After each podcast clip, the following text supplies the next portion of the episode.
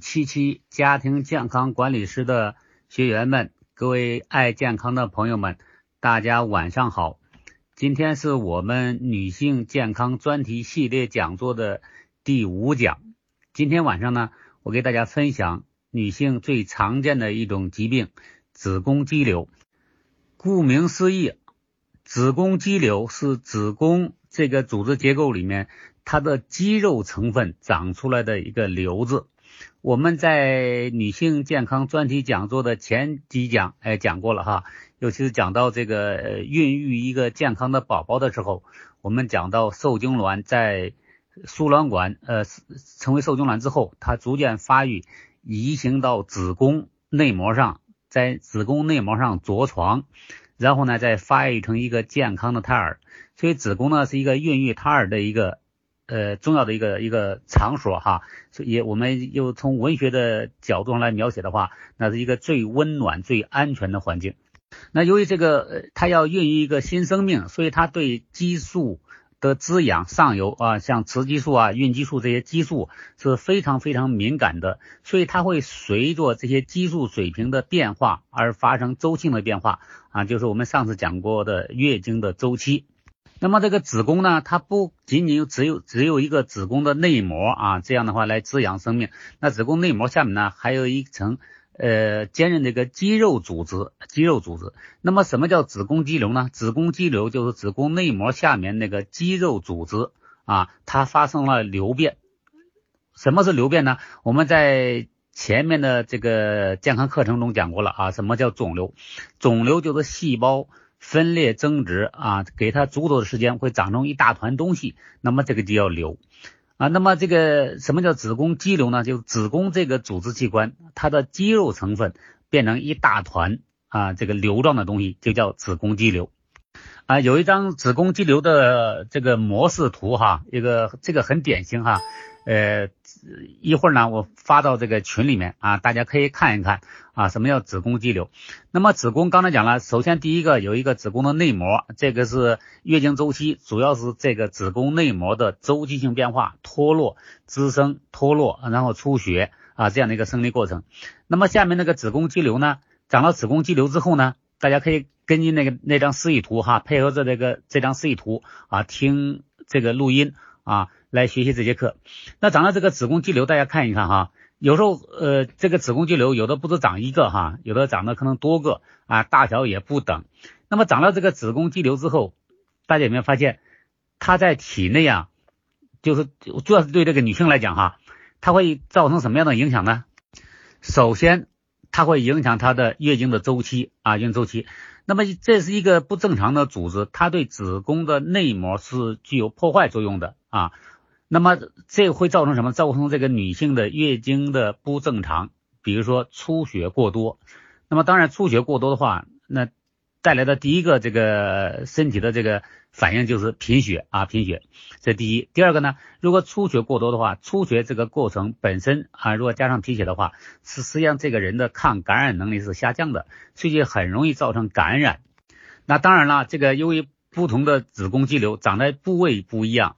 啊，长到这个大小不一样，还有些压迫感、疼痛啊。像比较大的肌瘤的话，要长得又比较靠下的话，它甚至会压迫这个膀胱，所以这个女性呢就会尿频、尿急啊。这是子宫肌瘤一些常见的一个症状哈。那子宫肌瘤除非特别大啊，这个人有感觉，一般情况下是没什么感觉的哈。绝大部分都是因通过体检发现的啊，像 B 超这样体检呐，阴超这体检啊，就可以发现这个子宫肌瘤。那么子宫肌瘤呢，它是一个比较独特的一个病理现象哈，它和其他的以前我们讲的肿瘤啊是癌前病变，呃这个这个是一个高危因素啊是癌呃呃恶性肿瘤的高危因素不一样。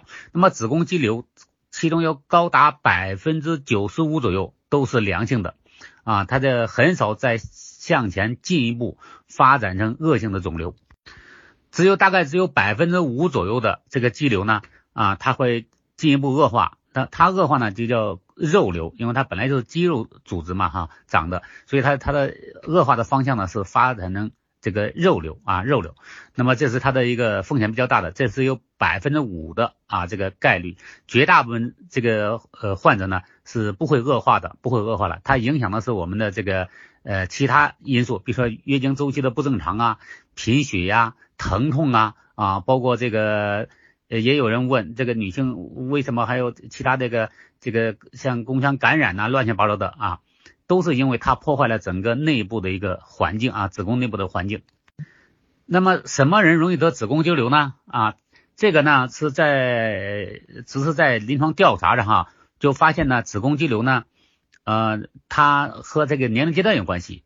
那首先第一个呢就是这个青春期啊哈，青春尤其青春前期的呃这个女性呢很少有子宫肌瘤的啊，这是第一个。第二个呢就发现呃昨天晚上我们讲过这个更年期啊，那么更年期以后的女性呢，因为更年期。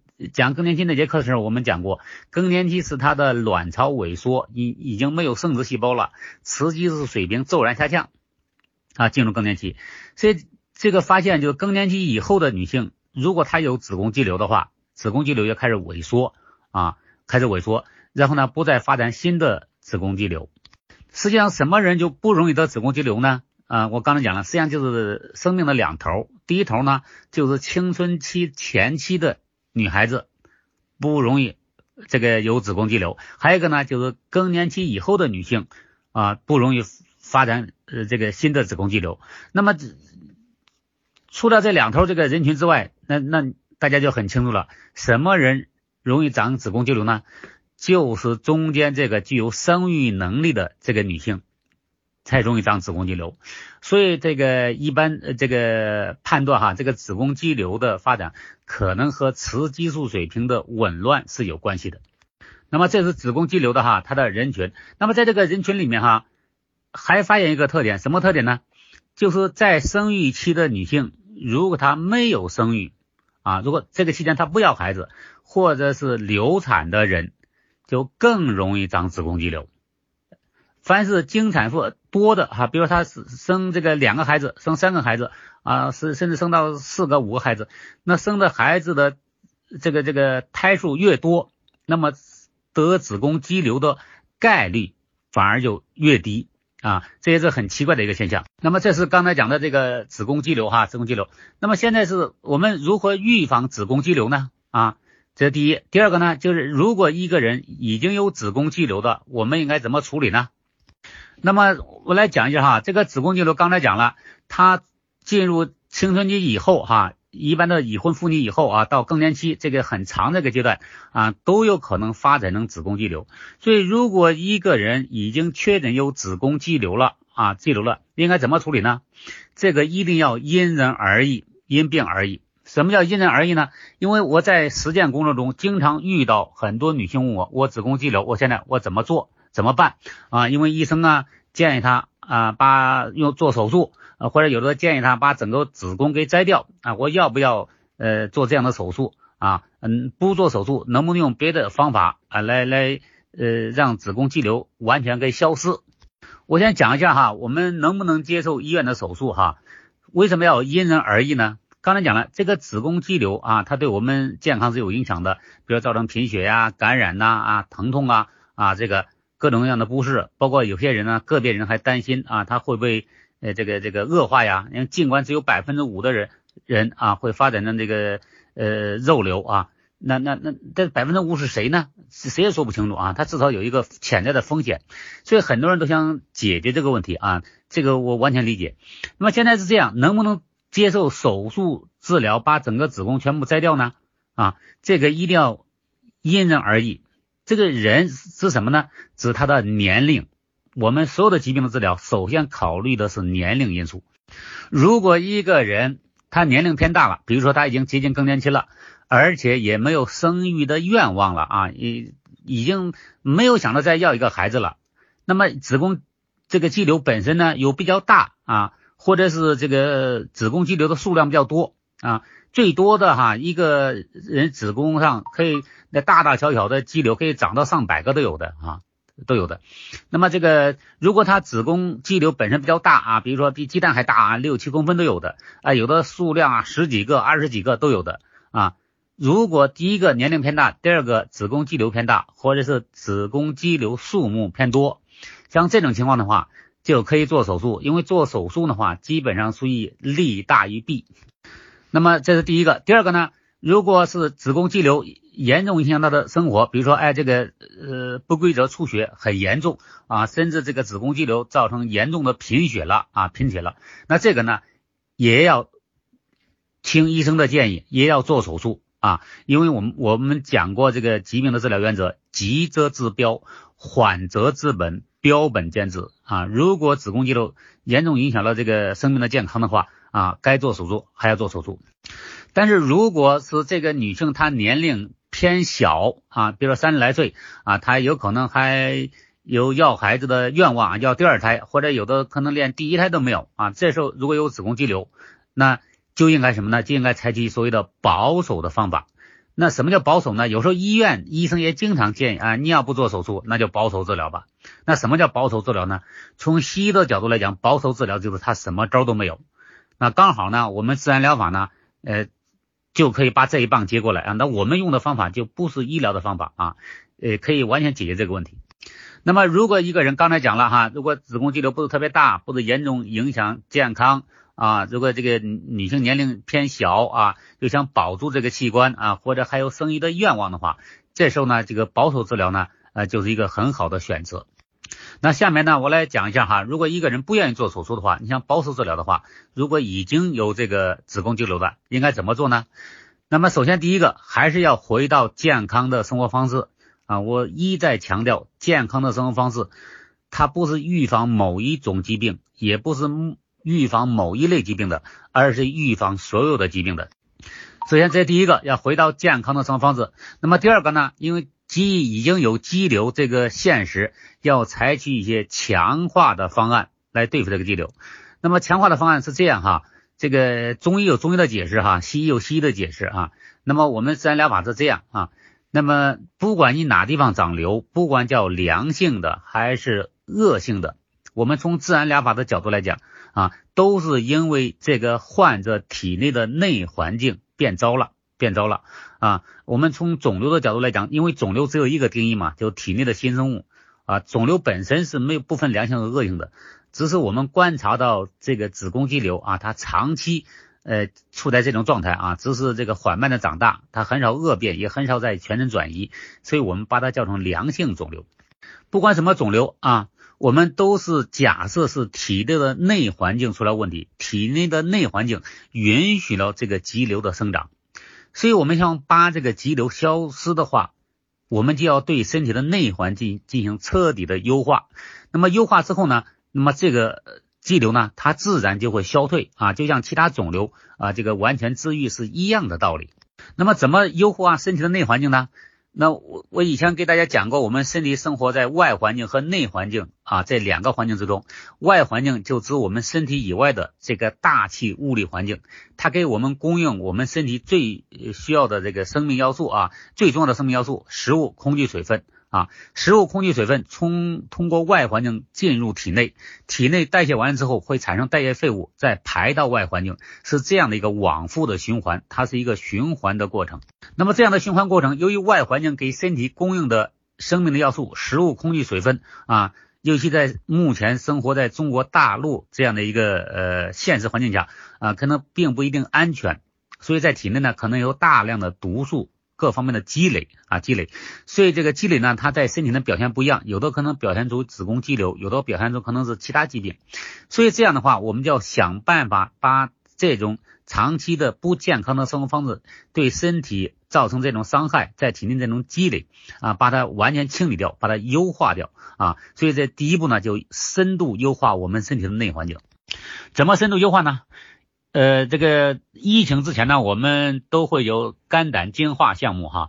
肝胆净化项目是对身体内环境进行彻底优化的一个，到目前为止哈，我认为哈，这个应该是最好的、最划算的，而且成本效益最高的一个技术措施啊，这叫肝胆净化。那么现在呢，由于这个疫情啊，我们都不能做这种活动啊，但是大家呢可以在家做什么呢？做它的肝胆净化里面，其中有一个技术细节，就叫咖啡灌肠啊，这个是可以在家自己做的。所以第一个呢，刚才讲了，回到健康的生活方式，以吃素、吃粗粮为主。那么第二个呢，把肝胆净化呃这个项目呢加上去啊。现在不能做肝胆净化的话，就把咖啡灌肠在家做啊。咖啡灌肠以以后我们再再再有机会再讲吧哈。总而言之，这个做完咖啡灌肠之后哈，一定要额外的补充这个三种营养素啊。这个我先呃讲一下，因为。听完今天晚上的课，可能回去有人已经开始行动了。那过过完肠之后呢，一定补充这个综合的呃维生素和矿物质，这第一个。第二个呢，一定要补充益生菌。益生菌啊，益生菌是在我们肠道里面非常非常重要啊，要补充益生菌。但是补充益生菌呢，我们补充的益生菌都是这个益生菌的种子，它只有在肠道里面大量的复制繁殖。对我们健康才有意义啊！那么益生菌大量复制繁殖就需要底物，这个底物就是纤维素。所以一个人如果咖啡灌肠的话，灌肠结束之后一定补充这三类营养素。一类呢就是各种呃各样的这个维生素、矿物质的综合维生素啊营养素，这第一个。第二个呢要补充益生菌。那益生菌呢在消化道内还要还要大量复制繁殖才有用。啊，我们补充的益生菌都是补充的种子，就像你你种小麦一样，你光种子种种子一粒种子下去了，长出来还是一粒，那就没有意义了啊。所以长出来长出很多粒啊，这样才叫丰收。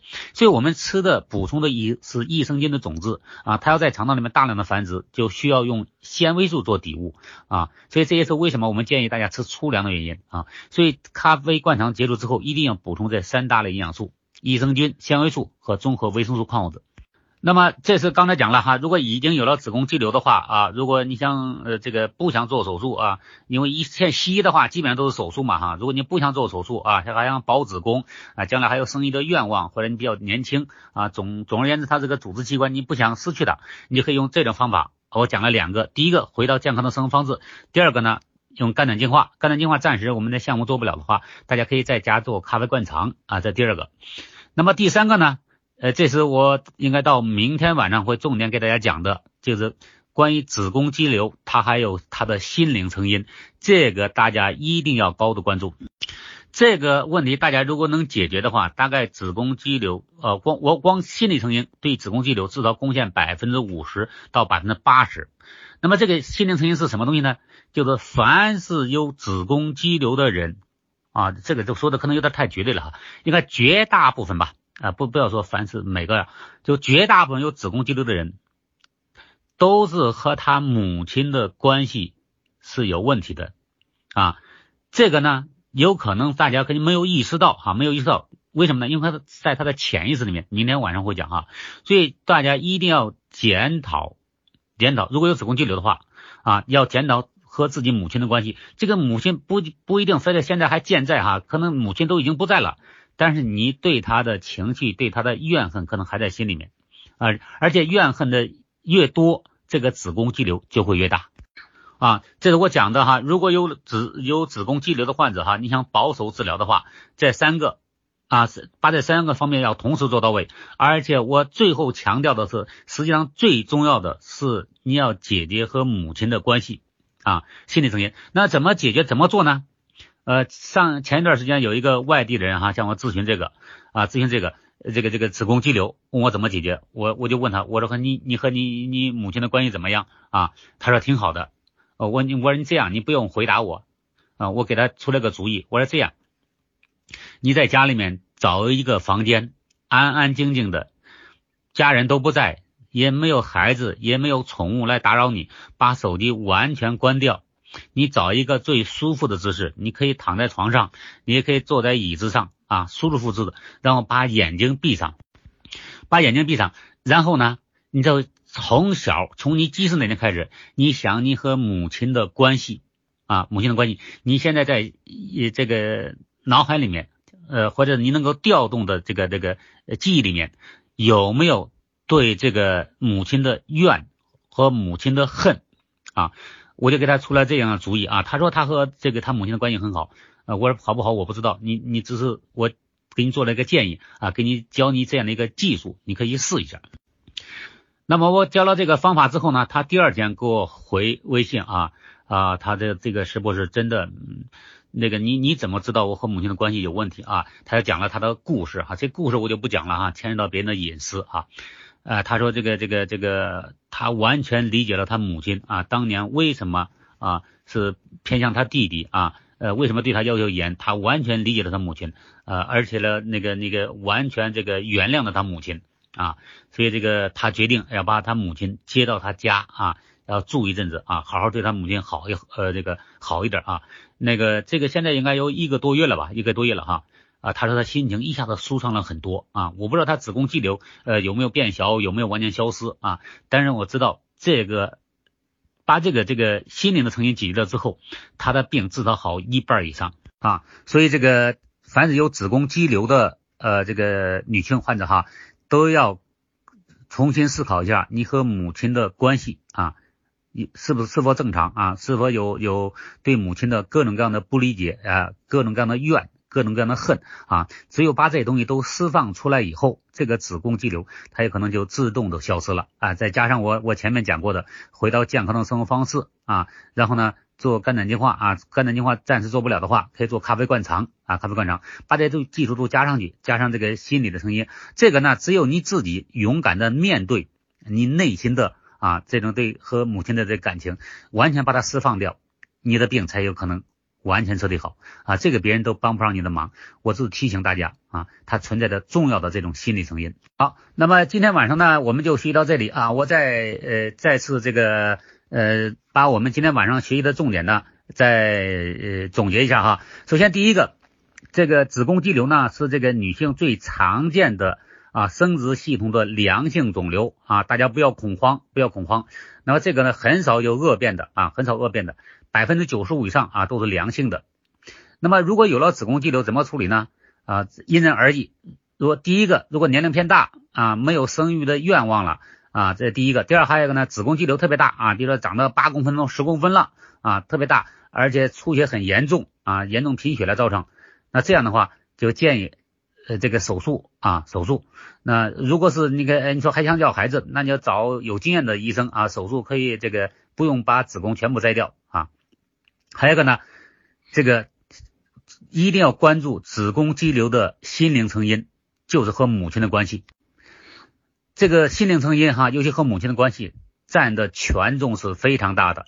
那这个呢，我只能提醒大家有这个成因，这个需要你自己勇敢的面对你和母亲的关系。不管你多恨他，多埋怨他，多怨他啊啊，不管你母亲还在不在，都要。